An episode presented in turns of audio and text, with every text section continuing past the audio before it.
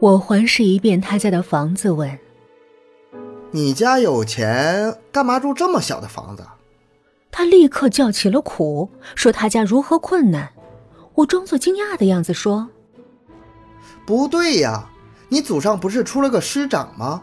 叫张望发，他那次不是弄了很多的。”话说到一半是技巧，果然他就中了圈套。问：“你也知道那件事儿？”他叹了口气说：“他是将博物馆给抢了。”据说抢到的东西值老钱了，但我们这些后代没想到半分钱的服务反而遭受骂名。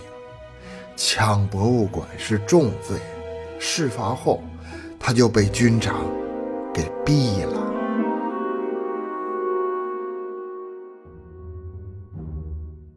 我什么都清楚了，张望发抢了博物馆。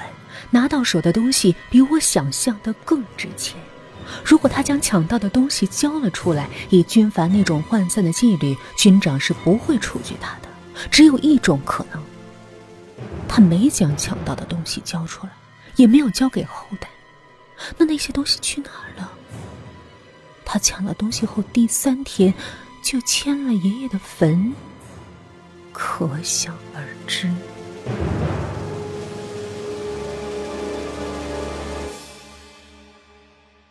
我回到娱乐城，保安就来向我报告说没发现小月买炸药，但是小月从外面带回了一把电钻，也不知道他是想用来干什么。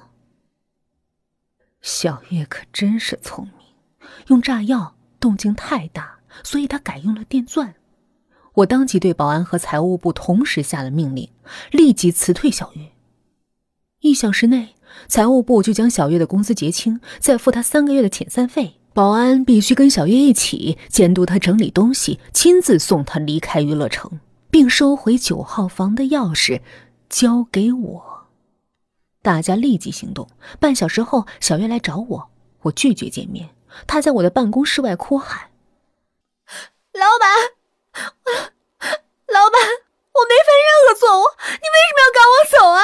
我可以不要工资。”只要你留下我，你叫我干什么都行。我在里面一声不吭，装作没听见的样子，然后打了电话给保安，叫保安强行把他带了出去。我听得到门口拉扯的动静，不一会儿，小月被强行带离了。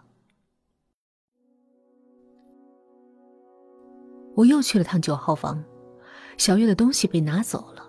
罗盘不见了，那本族谱也不见了，衣柜还是按原样摆在那里，挡住了墙上的洞口。我将衣柜挪开，钻进洞里，看到里面放着一把电钻，洞尽头的混凝土上有被电钻钻过的痕迹，很浅。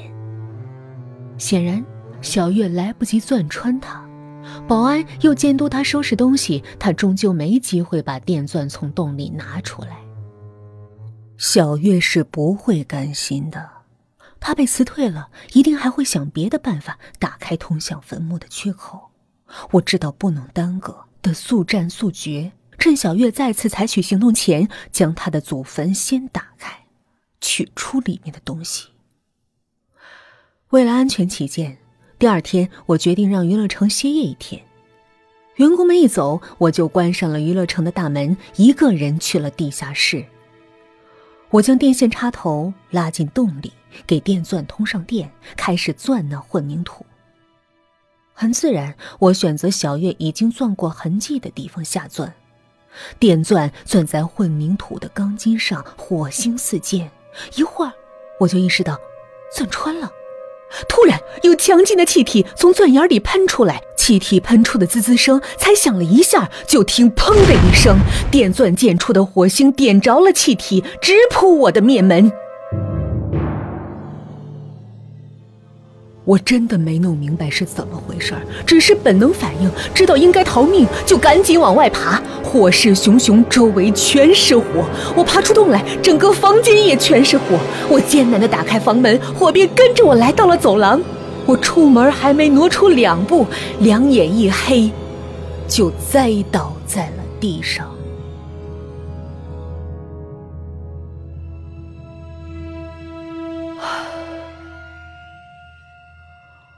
我醒来的时候，人躺在医院里，浑身疼痛，不能动弹，连看一眼自己的身体都办不到。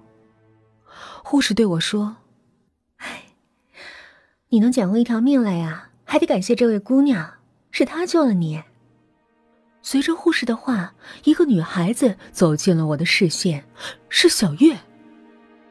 小月冷冷的看着我，从包里掏出一面镜子，照向了我。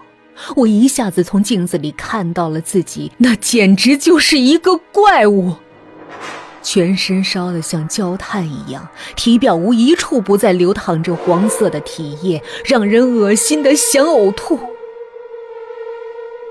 我的脸更是快分不清五官了。我受不了这样的刺激，嗷嗷的干嚎起来。护士走过来，收掉了小月手中的镜子，让小月不要刺激我。小月答应了，她央求护士：“你让我单独跟他待一会儿吧，说几句话我就走。”护士走了，我怔怔的盯着小月，艰难的问道：“这到底是怎么回事？”每说一个字，牵动了嘴角，我的脸上就痛得要命。小月脸上竟有了些同情的表情，她说：“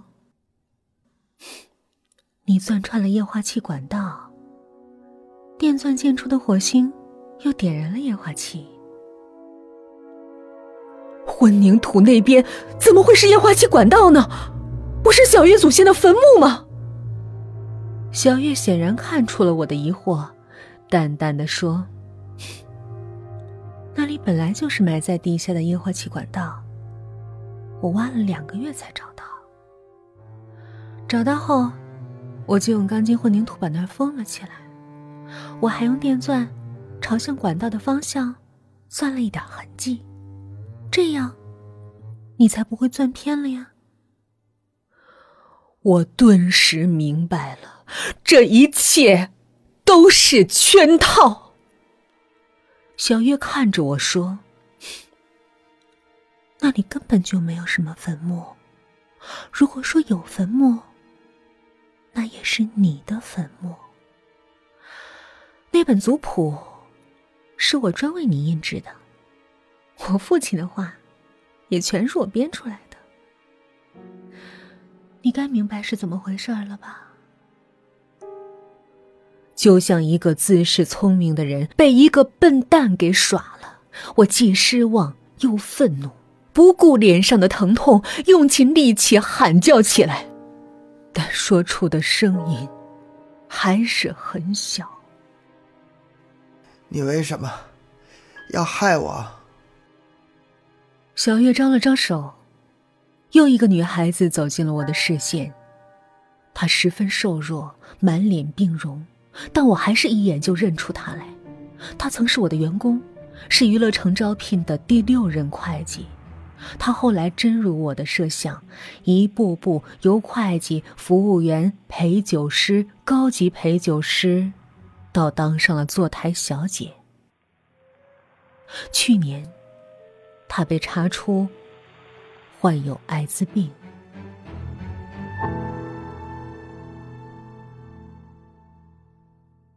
那女孩愤怒的瞪着我，小月也愤怒的瞪着我说：“她是我姐，你把她害成了这样，完全毁了她的人生。你说，你现在该不该得到这样的报应？”我满肚子的委屈，我叫了起来：“他落到这步田地，怎能怨我？我逼迫他了吗？”他是自愿的，跟我一点关系都没有。那女孩终于说话了：“你是没有逼我，但你在诱导我，诱导所有的女孩子。你用温水煮青蛙的方法，让多少好女孩一点点的坠落下去。这些，难道不是你设计的吗？”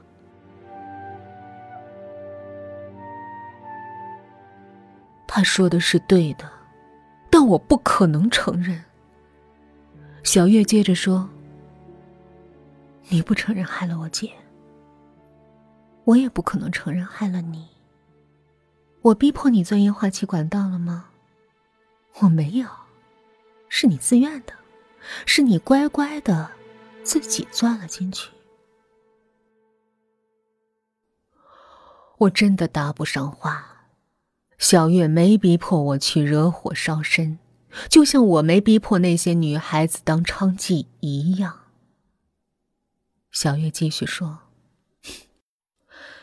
你让娱乐城歇一天夜，我就知道你要干什么了，所以我也偷偷溜进娱乐城。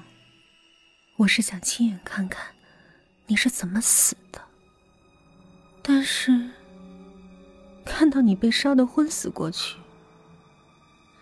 我终究没能忍下心来。”不管你多么恶毒，我不是执法人员，没有权利判你死刑。所以，我还是救了你。虽然救的不甘心，但欣慰的是，你的娱乐城已经被烧光了，你再也坑害不了别的女孩子了。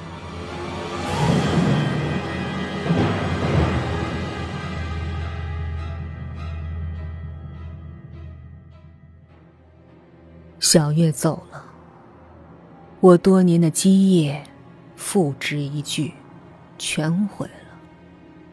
我心痛的想哭，但我怎么想哭，都流不出眼泪。后来医生告诉我，我的泪腺被烧坏了，只怕这辈子，我都哭不出泪来。